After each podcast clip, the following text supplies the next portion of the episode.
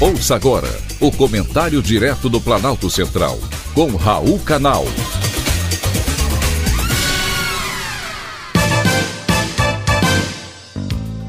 Queridos ouvintes e atentos escutantes, assunto de hoje: golpe em formatura.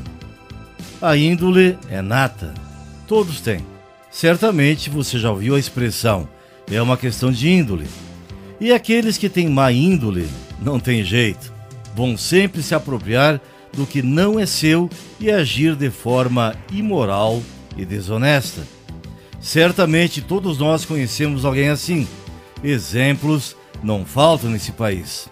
E recentemente, mais uma dessas se apresentou à sociedade.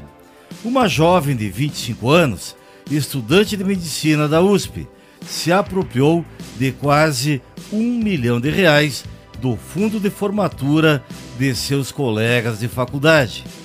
Alicia Miller é o nome dela e ela afirma em sua defesa que teria sido vítima de um golpe de 800 mil reais da corretora Sentinel Bank. Ela já começou sendo desonesta com seus colegas de turma ao movimentar esse dinheiro sem autorização dos alunos, transferindo-o para sua conta pessoal.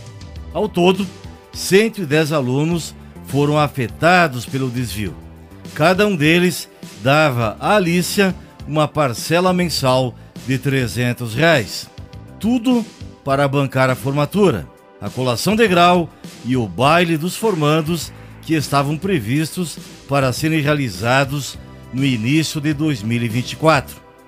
Investigada pela mídia, descobriu-se ainda que a estudante Alicia Miller recebeu de 3 mil reais do auxílio emergencial do governo federal que não foram devolvidos para a União. Os alunos só souberam do golpe quando a própria golpista publicou nas redes sociais o que teria acontecido. Disse que o restante do dinheiro foi para pagar um advogado por conta do suposto golpe e que nunca foi a sua intenção lesar ninguém.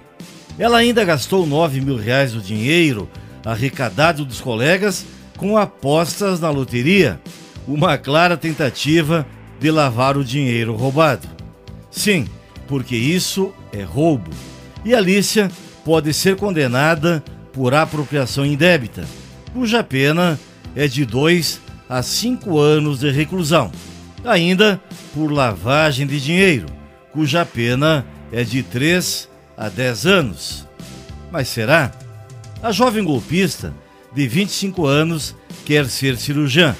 Um exemplo nada bom para quem jura mostrar-se fiel aos preceitos da caridade, da ciência e da honestidade. Foi um privilégio ter conversado com você.